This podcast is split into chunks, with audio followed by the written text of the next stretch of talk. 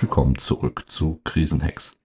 In der heutigen Folge beschäftige ich mich mit Cyberangriffen auf Kommunen und Gebietskörperschaften. Im Dezember hat das Kraftfahrtbundesamt zwei Drittel der Zulassungsstellen in Deutschland offline genommen. Grund hierfür waren erhebliche Sicherheitsbedenken ähm, und die Bürger konnten dann eben nur auf den analogen Wegen ähm, ihre Zulassung betreiben. Es gibt zahlreiche solcher Beispiele von Digitalisierungsprojekten, die am Ende nicht nur, aber auch wegen der IT-Sicherheit gescheitert sind. Gleichzeitig werden Kommunen und Gebietskörperschaften auch immer häufiger Opfer von Cyberangriffen. Die Meldungen hierzu reißen nicht ab. Wir erinnern uns an den Cyberangriff in Anhalt-Bitterfeld, der in dem exzellenten Podcast des MDR You Are Fact aufgearbeitet wurde.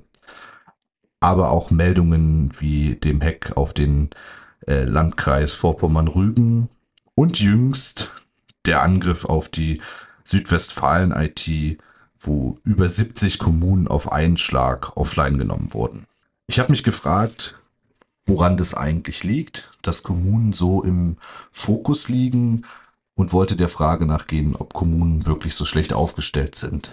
Der Gast, den ich mir hierzu eingeladen habe, ist Informationssicherheitsbeauftragter in einem Landkreis und er erlebt jeden Tag die Herausforderungen, die IT-Sicherheit in einer Gebietskörperschaft bietet. Ich hoffe, er kann einige meiner Fragen zu diesem Thema beantworten.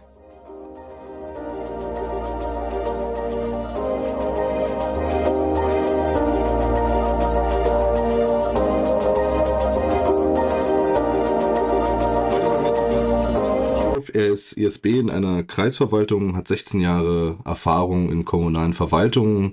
Er ist studierter Diplominformatiker und äh, nebenberuflich noch als Auditor für die ISO 27001 tätig. Da haben wir uns auch mal kennengelernt. Thomas, herzlich willkommen beim Podcast.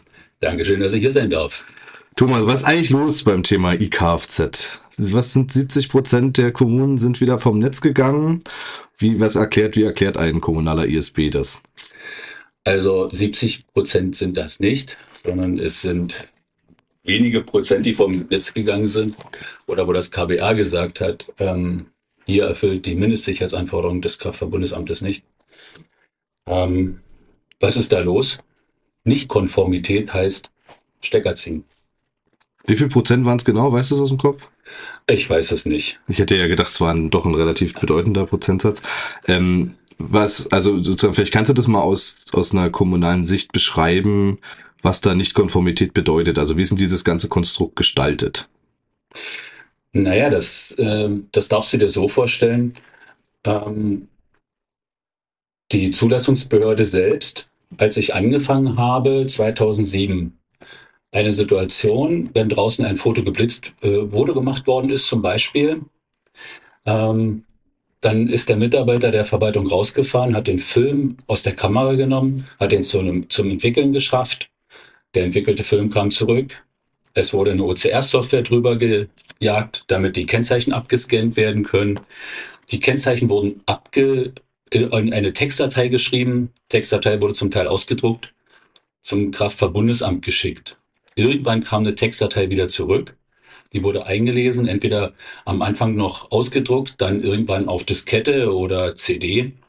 Ähm, und mittlerweile unterhält man sich digital mit dem Kraftverbundesamt. Also die Komplexität in der, ähm, in der Vernetzungsstruktur, in der Kommunikation ist enorm gestiegen. So halt eben auch beim Kraftverbundesamt, in der Zulassungsbehörde. Ähm, man unterhält sich mit der Versicherung, Versicherungsscheine werden online geprüft. Ähm, Abfragen werden direkt live ins, in das zentrale Register geschrieben. Das heißt, wir gehen von unserem durch verschiedene Netze durch, auch in die Netze bis zum Kraftverbundesamt, also durch die verschiedenen äh, Sicherheitsstufen auch durch.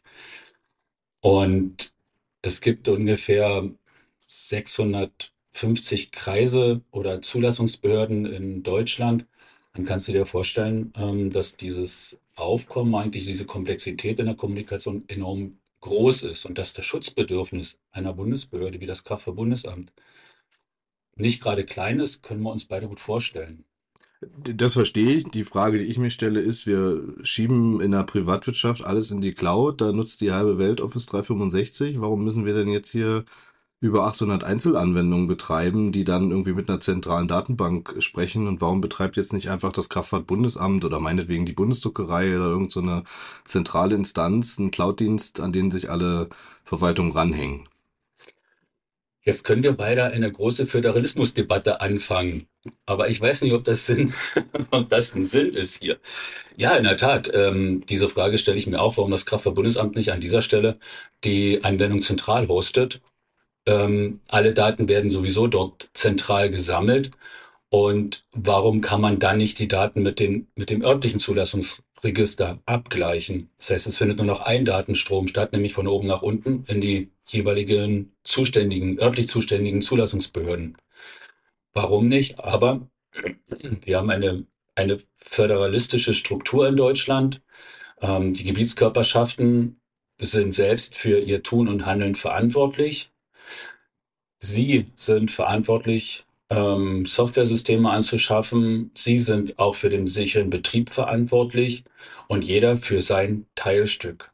Und da fangen wir an in den örtlichen Zulassungsbehörden, über die Landesbehörden, die eventuell äh, die Portale hosten für die ähm, in diesem Gebiet befindlichen Zulassungsbehörden, bis hin dann äh, zum Datenübersenden zum Kraftfahrtbundesamt. Also wir reden an dieser Stelle über mindestens drei Ebenen, die dazwischen liegen. Ja gut, wer jetzt noch einen Bezirk hat, hat bestimmt noch irgendeine Bezirksebene. Das haben wir jetzt hier in Brandenburg nicht. Äh, insofern kann es natürlich Bundesländer geben, wo noch eine Ebene dazukommt. Und könnte mir vorstellen, dass die kommunalen Ordnungsämter, die dann die Knöllchen verteilen, da auch noch irgendwie dranhängen, damit sie den halt am Maus finden können, oder? An einer zentralen Zulassungsbehörde, ja, vielleicht natürlich. Irgendwie müssen sie ja die Kennzeichen ab. Okay, also ich meine, mir ging es ja gar nicht so sehr darum, den Föderalismus in Frage zu stellen, sondern einfach nochmal klar zu machen, das ist halt eine föderale Aufgabe, die liegt bei den Kreisen und die Kreise sind eben dafür verantwortlich. Ähm, wie viele so Fachanwendungen oder Fachverfahren nennt ihr das ja als äh, Verwaltungsinformatiker? Ähm, wie viele Fachverfahren betreibt man denn in so einer Kreisverwaltung? Im Schnitt zwischen 80 und 120 Fachverfahren. Es fängt an Abrechnung Rettungsdienst, Müllentsorgung, geht hin zum Jugendamt, Sozialamt bis Bauanträge, Baumfellgenehmigung um die 80 Fachanwendungen, 80 bis 120. Jetzt hast du ja als Auditor auch schon so ein bisschen Erfahrung gemacht in der Privatwirtschaft. Wenn du den Vergleich anstellst zwischen Privatwirtschaft und Kommunalverwaltungen, also den Teil, den du kennst natürlich, ähm, ist das so also mein Eindruck ist immer, die Kommunalverwaltungen sind extrem schlecht aufgestellt. Meine These wäre, es ist eher so, dass bei Kommunalverwaltungen natürlich die Auswirkungen so groß sind, dass es eher in der Zeitung steht, als wenn äh, die Bäckerei Schmidt gehackt ist. Das interessiert im Zweifelsfall gar keinen, kriegt auch keiner mit. Ne? Machen die mal drei Tage zu, gibt keine Brötchen und gehen pleite. Aber also insofern, ich würde sagen, das ist auch eine Awareness-Frage. Aber ähm, wie ist da also das im Vergleich? Sind die Kommunen wirklich so schlecht aufgestellt oder ist es eine Falschwahrnehmung? Ich glaube, so schlecht sind die Kommunen gar nicht aufgestellt. Ähm, eher ist der, eher ist es der Fall, die Auswirkungen, wenn etwas passiert, betrifft es halt eben die gesamte Breite der Bevölkerung. Ähm, wenn eine Kommune lahmgelegt wird, dann ist der Ansprechpartner, der erste Ansprechpartner der Bürger gegenüber dem Staat weg. Ähm, Meldebehörden zu, IKZ äh, auch weg, Zulassungsbehörden weg, Bauanträge weg. Ähm, ja, selbst sogar die, wenn ich jetzt ge äh, gehört habe, ähm, Hundesteuer, Gewerbesteuer kann nicht mehr eingetrieben werden. Also ähm, ein unglaublich breites Spektrum, was da plötzlich wegfällt und äh, auch an Leistungen ähm, nicht mehr abgerufen werden kann. Aber ich stelle mir mal die Frage, woher kommt eigentlich die, ähm, das, das Bedürfnis, ähm, oder zumindest wo, wo kommen die Schwachstellen her? Ähm, wir, äh, eine Verwaltung arbeitet oft mit einem Gesetz, auf gesetzliche Grundlage. Es gibt nichts, was eine Verwaltung von sich aus macht, sondern es gibt für alles irgendein Gesetz, irgendeine Vorschrift, irgendeine Richtlinie, die auf irgendeiner Ebene, sei es auf europäischer oder auf der Bundesebene oder auf der Landesebene beschlossen und erlassen worden ist. Oder irgendeine kommunale Abfallsatzung. Richtig. So, und die Gesetze werden mittlerweile sehr schnell gestrickt. Man hat es gesehen ähm, im SGB-Bereich, im Sozialgesetzbuch, im Bereich des äh, sozialen Gesetzbuches. Ähm, Gesetze werden schnell erlassen. Sie, sie haben von Anfang an handwerkliche Fehler, weil sie halt eben schnell durchgeprügelt werden durch die Instanzen. Ähm, sie werden schnell geändert. Ähm, sie werden auch mal schnell korrigiert. Ähm, oder auch, es werden irgendwelche Gelder äh, plötzlich ausgeschüttet ähm, und es fehlt dann halt eben eine, die Möglichkeit der Softwarehersteller darauf zu reagieren. Ähm, dadurch, dadurch kann die Software oder wird, werden viele Software halt eben auch mit heißer Nadel gestrickt, weil wir ähm, dort auch das Problem haben, ähm, dass die gesetzlichen Anforderungen sich schnell ändern, sich verändern. Softwarehersteller müssen darauf reagieren, müssen ihre Software anpassen. Und ähm, der Markt für Verwaltungssoftware, der ist relativ beschränkt. Wenn ich weiß, es gibt 600 Landkreise und ich erstelle eine Software, die halt eben nur für Landkreise passt, meinetwegen untere Beaufsichtsbehörden, dann ist mein Markt, den ich habe, der wirtschaftliche Markt eines Softwareherstellers auch ein bisschen beschränkt.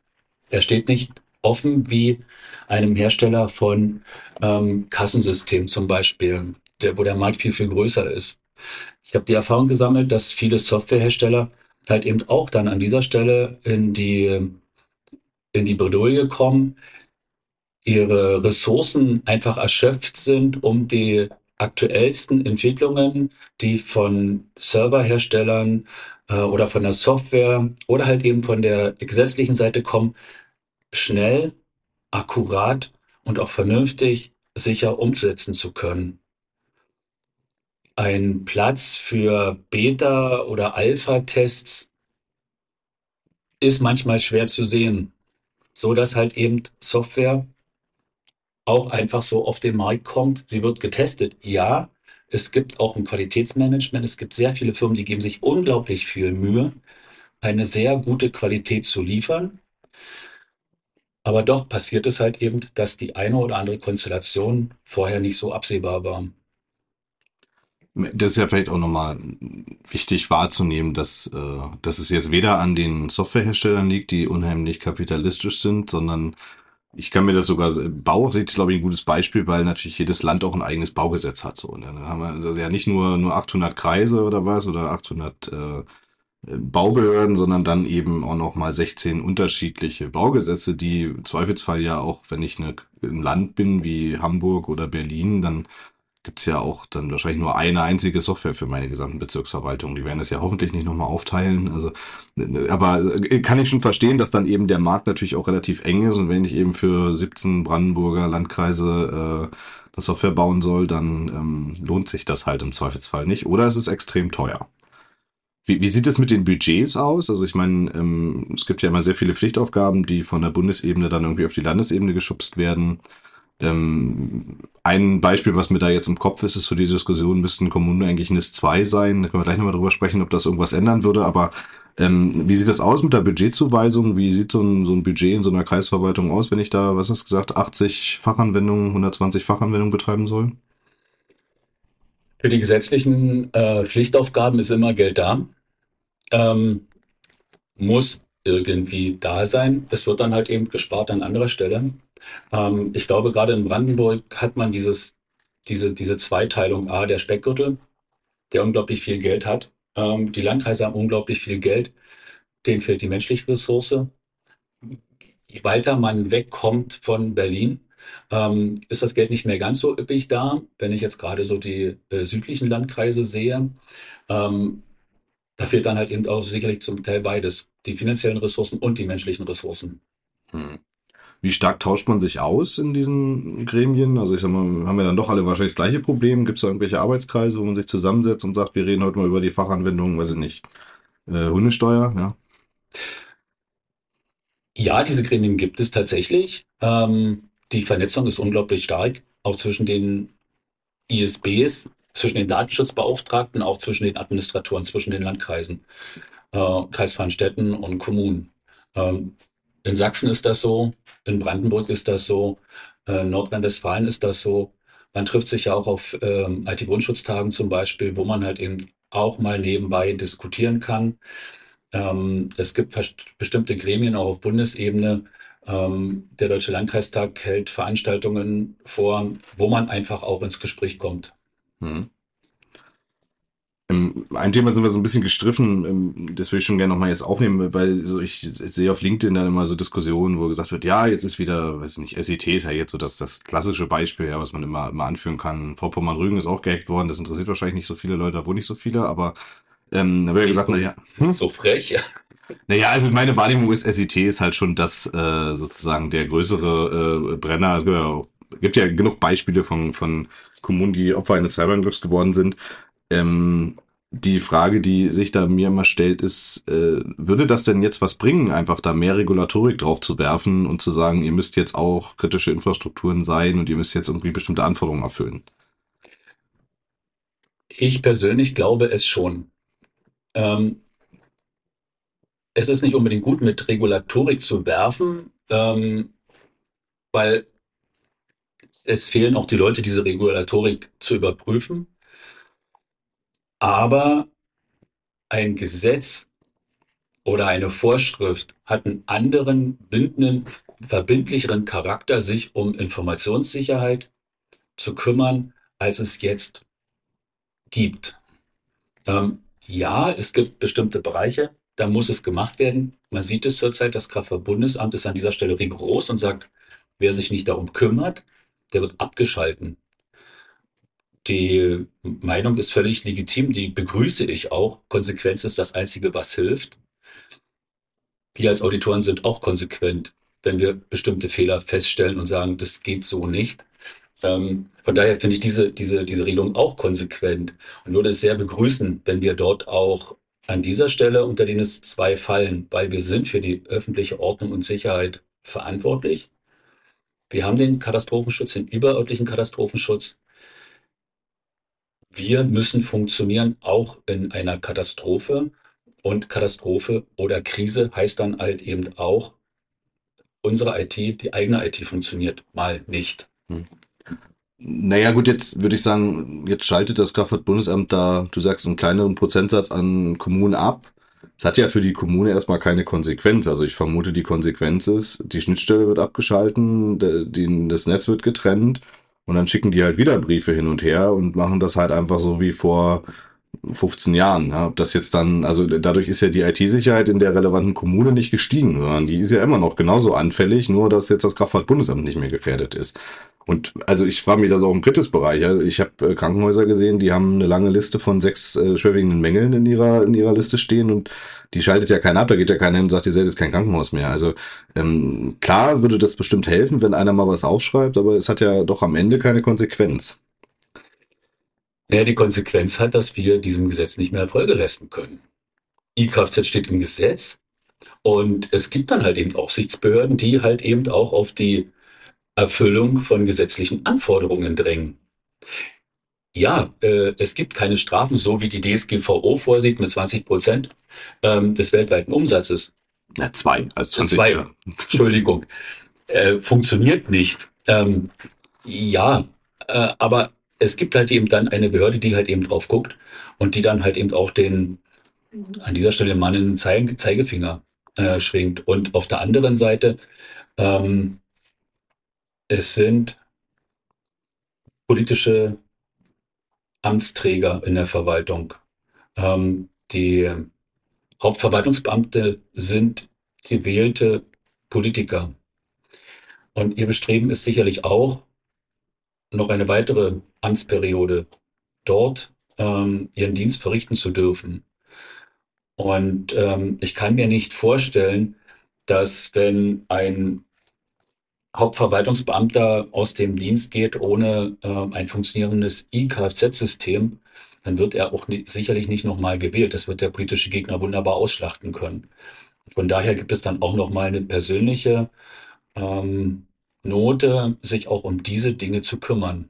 Da kann man jetzt ja Witterfeld-Wolfen oder Witterfeld-Anhalt äh, anführen. Da ist ja der Landrat in dem Cyberangriff sozusagen abgetreten. Ja, ist auch nicht mehr angetreten. Neuer hat übernommen. Ich habe natürlich auch am Ende meiner Amtszeit je nachdem, zwischen vier und acht Jahren sind es ja, je nach, äh, nach Bundesland, haben ja vielleicht trotzdem kein, keine Motivation mehr. Sag ich, naja, ist das halt so, die nächsten acht Jahre muss ich jetzt hier noch durchhalten, dann ist mein Pensionsanspruch da und dann kommt eh ein neuer.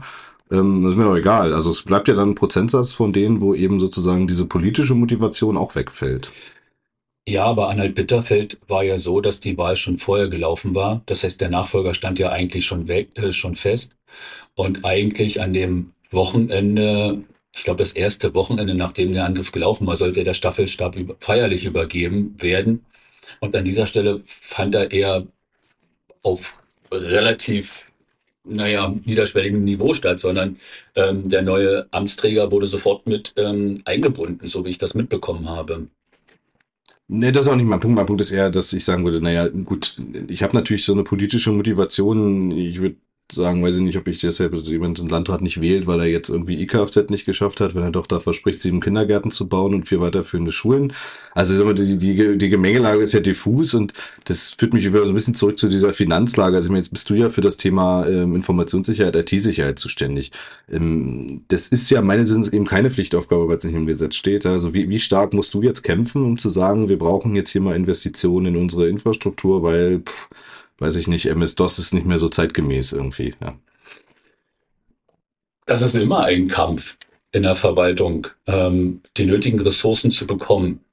Ähm, es wird immer als Kostentreiber angesehen, ähm, Informationssicherheit, aber äh, ich habe wahrgenommen, dass viele Hauptverwaltungsbeamte die Notwendigkeit der Informationssicherheit schon begriffen haben. Ähm, es gibt ja, man kann ja so eine kleinen Spielchen treiben. Es gibt Phishing-Kampagnen, die man einfach mal austesten kann. Und ähm, wenn man sowas mal durchführt, dann hat man auch reale Zahlen. Ähm, wie viel Prozent dieser Phishing-Mails sind denn tatsächlich durchgekommen? Also hat, kann man schon ein Risiko bewerten. Man kann schon ähm, sehr wohl sagen, wir haben so und so viel Mails, da ist auch tatsächlich angeklickt worden. Ähm, mit der und der Software wurde gearbeitet, mit den und den Betriebssystemen wurde gearbeitet. Ähm, in welchem Versionsstand waren die Betriebssysteme, die Webbrowser, mit denen das Ganze durchgeführt worden ist. Und das sieht man sehr wohl. Und ähm, wenn man diese, diesen Aha-Effekt auch bei den politisch Verantwortlichen geschafft hat, dann stehen einem nicht alle Türen offen, aber man hat es relativ leicht, dort auch an Ressourcen ranzukommen. Es gibt äh, zahlreiche ähm, Förderprogramme, nicht nur unbedingt für die Landkreise, sondern auch in anderen Bereichen. Ähm, die Digitalisierungsbemühungen für die Gesundheitsämter steht drin in der Förderrichtlinie, dass 20 Prozent der Gelder auch für IT-Sicherheit ausgegeben werden müssen. Ansonsten ist ein Projekt nicht förderfähig. Ähm, also es gibt mittlerweile, glaube ich, dass die, dass die Politik verstanden hat, ähm, Informationssicherheit ist wichtig. Was sie sehr wohl noch nicht ganz, wo man wirklich noch diskutieren muss und überzeugen muss, ist ähm, sich mit Themen wie Risikomanagement, ähm, Asset Management heißt es in der, in der ISO. Also welche Werte haben wir denn eigentlich?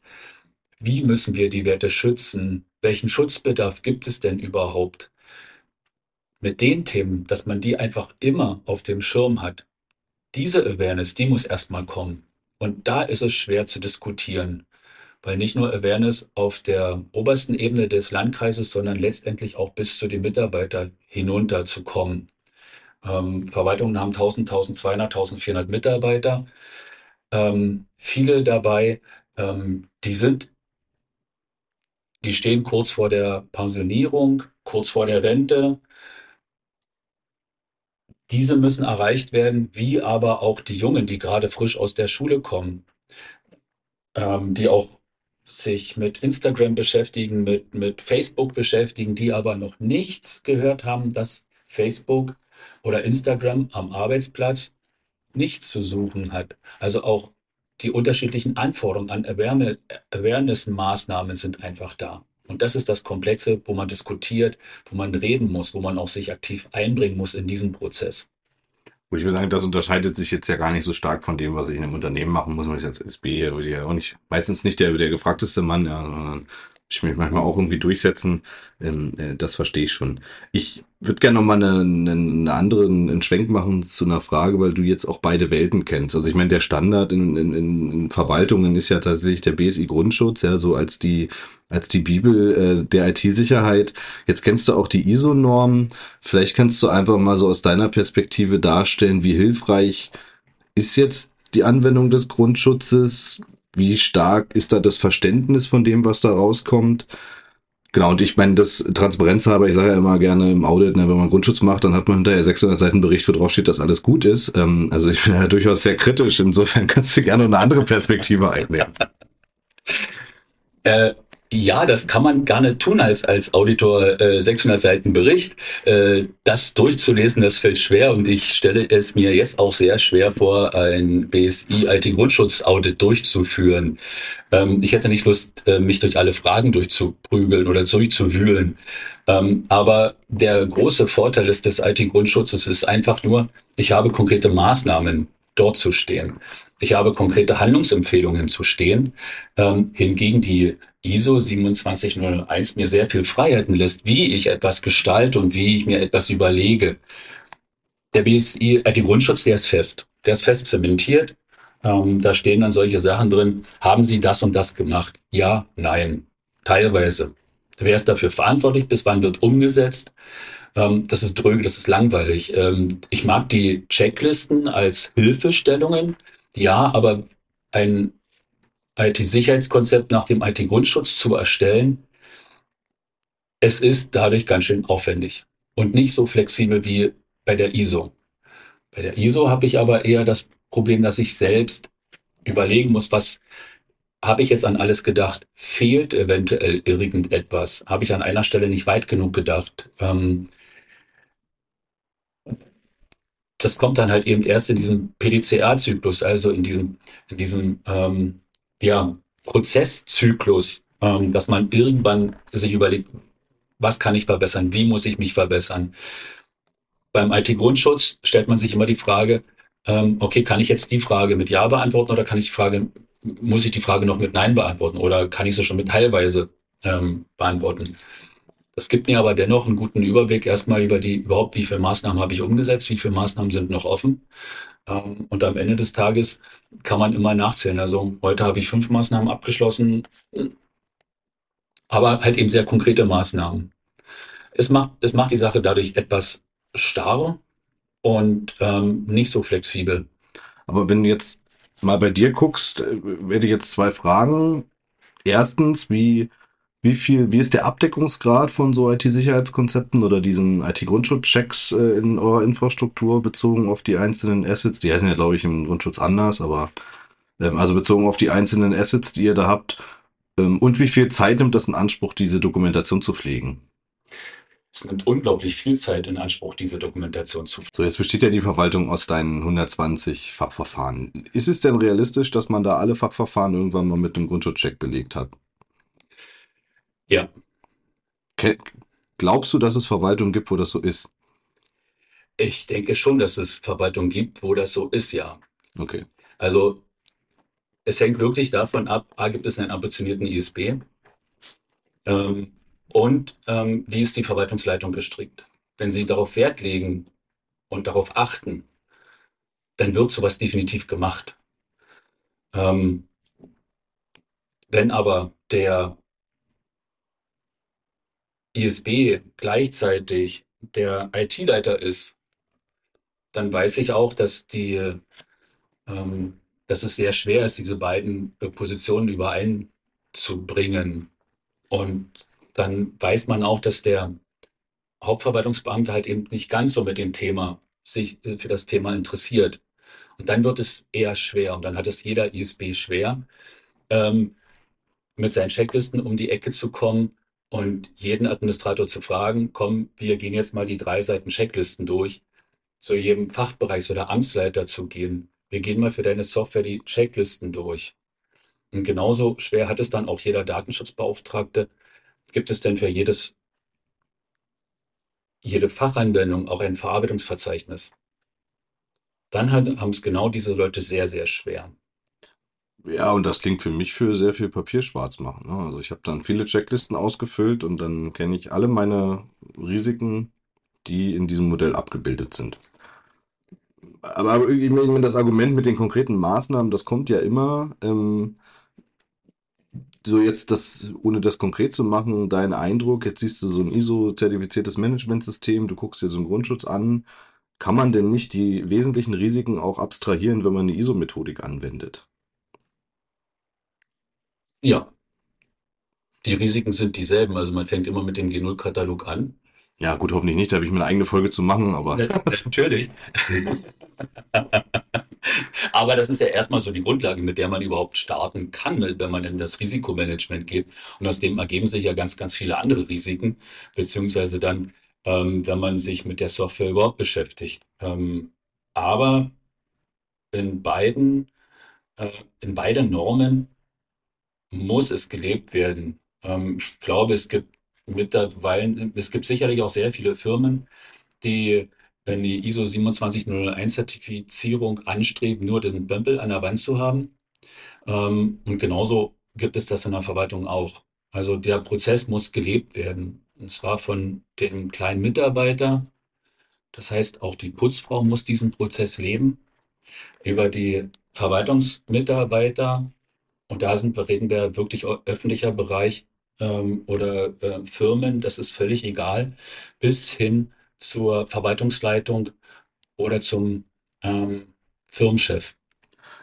Jetzt wäre meine, meine Kritik daran, dass ich sage, naja, das Unternehmen kann halt pleite gehen, dann habe ich halt entschieden, ein Risiko einzugehen und dann schließe ich den Laden zu.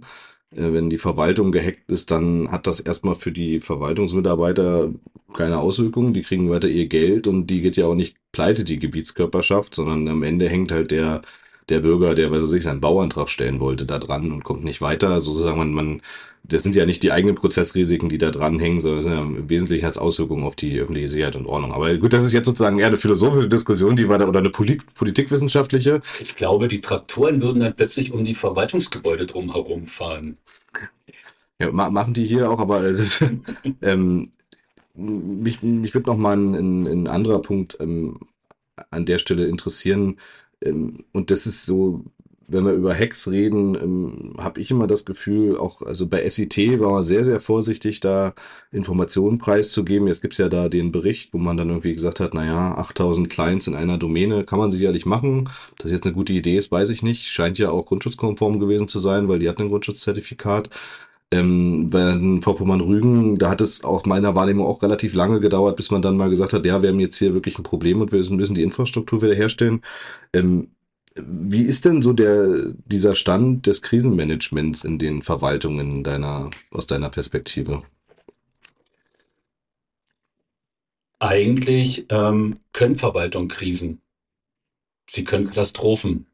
Ähm, und das können sie sehr gut. Also sie können selbst Katastrophen sehr gut verwalten beziehungsweise ähm, bearbeiten. Eine stabsmäßige Katastrophen, ähm, ein, ein, ein, eine stabsmäßig arbeitende, ein stabsmäßig arbeitender Katastrophenschutzstab, den gibt es in jeder, in jeder ähm, Kreisverwaltung als äh, Katastrophenschutzbehörde. Ähm, das können sie sehr gut. Das, was ich glaube, noch nicht ganz durchgedrungen ist, dass ob ich mich um brennende Flugzeuge, äh, Hochwasser, äh, Stromausfall kümmern muss, sondern auch um Cyberattacken kümmern kann. Also die eigene Katastrophe zu bearbeiten. Ich glaube, das ist vielen noch nicht bewusst und das ist auch noch nicht in den Köpfen drin, weil in den Katastrophenschutz stehen. Sie können unter Stresssituationen Katastrophen verwalten. Sie können vordenken, sie können vor die Lage kommen, weil sie es begriffen haben, was das ist, was, was sie dort machen. Ähm, ich muss denen halt eben nur noch eine andere Sprache beibringen. Ich muss denen ein bisschen IT-Wissen beibringen. Ähm, ich muss denen den Unterschied zwischen Client und PC, ich muss denen erzählen, was vielleicht Forensik ist. Aber das, aber ein guter ISB kann sowas schaffen. Ähm, und somit hat man plötzlich ein großes Heer an Mithelfern in einer Krisensituation. Ja, wobei jetzt natürlich ich als Gefahrenabwehrmensch sagen würde, Katastrophe ist natürlich erstmal was Äußeres. Das hat immer einen Teil von Eigenbetroffenheit, aber bei so einer Cyberkrise ist ja sozusagen vollständig, äh, ausschließlich Eigenbetroffenheit. Ne? Und ein Feuer ist natürlich, äh, da kann ich irgendwie einen Verwaltungsakt erlassen und sagen, du Organisation, du bist irgendwie gefährdet, du musst was tun und dir muss ich mich ja selber kümmern. Also äh, das ist sozusagen, glaube ich, schon nochmal ein Denken Unterschied. Ich würde bei dir sein, die Methodik kann man sicherlich übertragen, aber der, der Aspekt der Eigenbetroffenheit ist meiner Wahrnehmung nach immer durchaus ein, ein Thema an den Verwaltungen, dass man das einfach auch verstehen muss, dass man dann selber halt abgeschaltet ist, ja. Richtig. Aber nachher die Handlungsweise, die ist dieselbe. Ja, das stimmt. Ja, genau. Und man muss auch seine tollen Tools, die man in der, äh, die man im Katast in der Katastrophenarbeit sich angeschafft hat, auf die muss man notfalls wieder verzichten können das kommt ja dann meistens auch noch dazu, dass die Tools, die man sonst benutzt, in einer Hochwasserlage, in einer Sturmlage ähm, oder mit einer einem, mit einem Stromausfall, mit einer Fremdeinspeisung, dass man auf sowas, so eine tollen Dinge wieder verzichten muss. Ich habe ja noch an der AKNZ, hieß sie da noch mit einem Vierfachvordruck und einem Kugelschreiber gearbeitet. Also falls man dann nicht mal braucht, ich kann den noch ausfüllen. Das kann ich gerne anrufen. Ähm, weil jetzt so, sozusagen als letzte, ähm, als letzten Aspekt, wir beide gehen jetzt irgendwie, ich weiß gar nicht, wo wir hingehen, nach Berlin, da ist der IT-Planungsrat, der wäre wahrscheinlich das Gremium, wo wir mal irgendwie einen Vortrag halten müssten. Ähm, jetzt sagen die Herr Bischof, Mensch, hier, voll die gute Idee, äh, was Sie da erzählt haben. Was sind denn die, die, die Dinge, die du, wenn du es ändern könntest, systematisch ändern würdest, damit es einfach äh, für den ISB einfacher wird und vielleicht auch äh, standardisierter wird, der Stand der IT-Sicherheit. Weil das, was ich von dir gehört habe, ist offen gestanden so ein bisschen, das hängt halt ganz stark von den politischen Verantwortlichen ab. Es hängt auch ein bisschen davon ab, wie finanziell gut so ein Landkreis ausgestattet ist. Und das kann ja eigentlich nicht das Ziel sein. Also was müssen wir jetzt ändern, systematisch, damit es besser wird?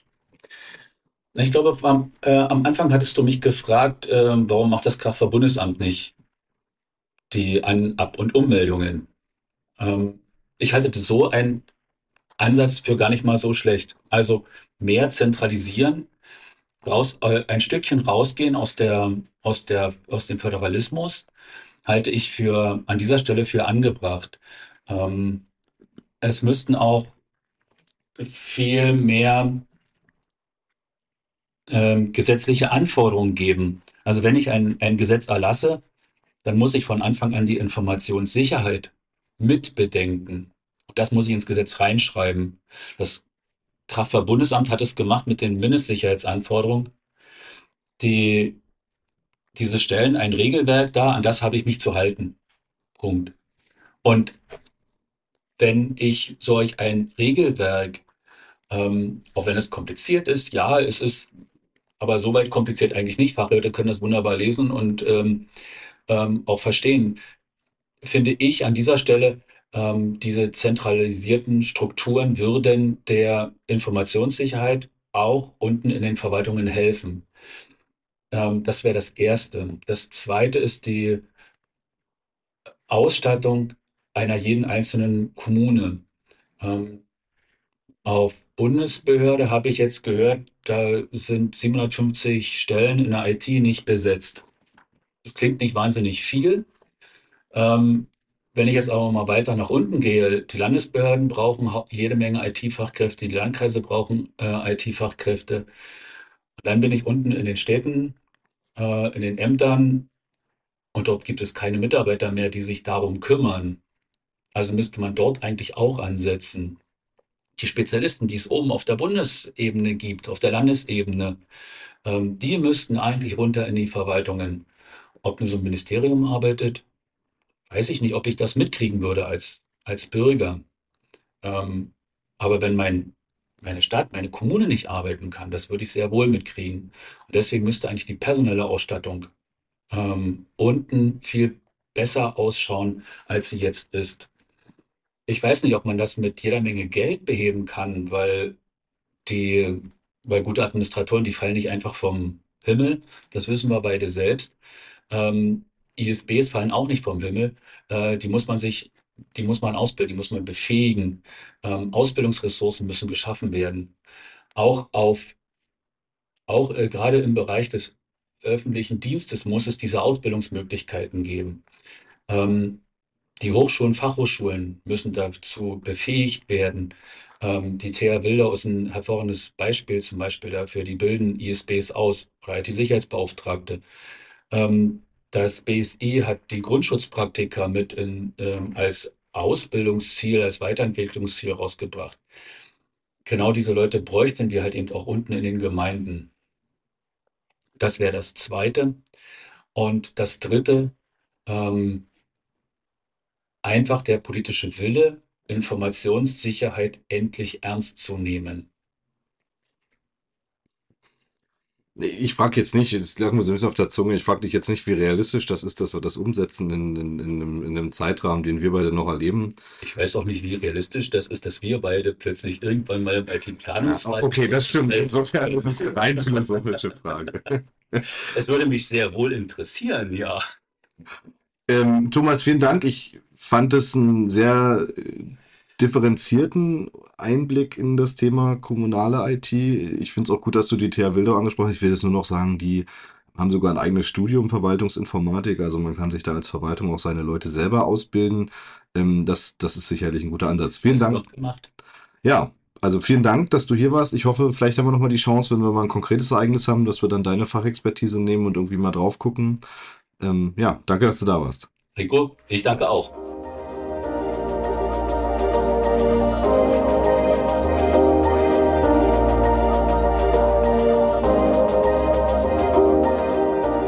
Soweit mein Interview mit Thomas Bischof. Falls die Tonqualität diesmal anders war, Thomas war bei mir im Büro, er wohnt äh, relativ nah bei mir, insofern haben wir uns persönlich getroffen, was nochmal eine ganz neue Herausforderung technisch war. Was bleibt jetzt nach diesem Interview für mich hängen? Naja, die größte Erkenntnis ist für mich, dass IT-Sicherheit in der eigenen Kommune eigentlich Zufall ist, weil es Grunde davon abhängt, wie stark der politisch, die politisch Verantwortlichen sich dieses Themas widmen. Ähm, es gibt offensichtlich kein Grundrecht auf eine funktionierende IT in der Kommunalverwaltung und vielleicht wäre das eine der Lösungen, die wir brauchen. Wir brauchen vielleicht nicht so richtig die feingranulare Regulatorik ähm, zum Thema IT-Sicherheit à la NIS 2, sondern wir bräuchten eigentlich im Grunde die Verpflichtung, dass Kommunen IT-Sicherheit und IT als Kernaufgabe betreiben müssen. Ansonsten ist für mich klar geworden, dass eigentlich die Bürokratie an der eigenen Bürokratie scheitert, also die Komplexität, die Regulatorik mitbringt und die die Pflichtaufgaben mitbringen, aber auch die Sonderwege, die wir hier gehen, ähm, im Zweifelsfall 16 verschiedene Gesetzlichkeiten, die dann auf einen relativ kleinen Markt von Anbietern treffen, für die es relativ schwer ist, Spezialsoftware zu einem annehmbaren Preis zu entwickeln, die dann auch noch gut funktioniert. Dann schnelle Gesetzesvorgaben, die zu schnellen Änderungen führen müssen, die dann schnell umgesetzt werden müssen, ähm, scheinen große Probleme zu sein. Und ähm, am Ende ist es eben sozusagen der Föderalismus, aber auch das feingranulare Regulieren, was hier schmerzlich ähm, auf die IT-Sicherheit einzahlt. Vielleicht könnten sich die politisch Verantwortlichen klar machen, dass wann immer sie ein Gesetz erlassen, in Zeiten von Verwaltungsdigitalisierung, dass dieses in IT umgesetzt werden muss und dass IT Zeit braucht, um vernünftig entwickelt zu werden und dass man nicht innerhalb von Wochen neue Gesetze erlassen kann und umsetzen kann, wenn man das denn sicher machen will. Ich denke, auch wenn Thomas Bischof das nicht ganz so kritisch sieht, hat sich meine kritische Haltung äh, in Bezug auf den IT-Grundschutz in dem Gespräch nicht geändert. Ich halte den IT-Grundschutz auch für eine solche Sonderlocke, äh, die wir in Deutschland betreiben und selbst weiterentwickeln. Und ich denke, wir würden gut daran tun, auf Ressourcenpools zurückzugreifen, die es international gibt. Also beispielsweise internationale Normen ähm, zu nutzen, auch in der Verwaltung. Denn am Ende entsteht durch den IT-Grundschutz vor allem ein großer Beratermarkt, der dann Expertise in die Kommunen bringt. Und das Geld kann man vermutlich auch an anderer Stelle gut einsetzen. Und die raren Ressourcen muss man vielleicht nicht für übermäßige Dokumentation nutzen. Das ist aber meine persönliche Meinung. Und ich sehe natürlich auch keine Diskussion, die in diese Richtung geht.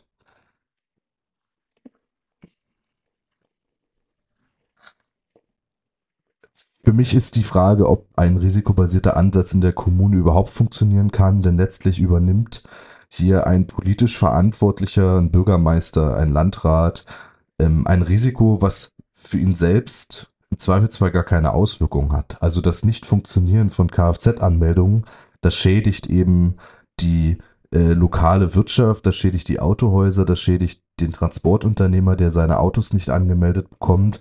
Aber es hat eben keine direkten Auswirkungen auf die politisch Verantwortlichen.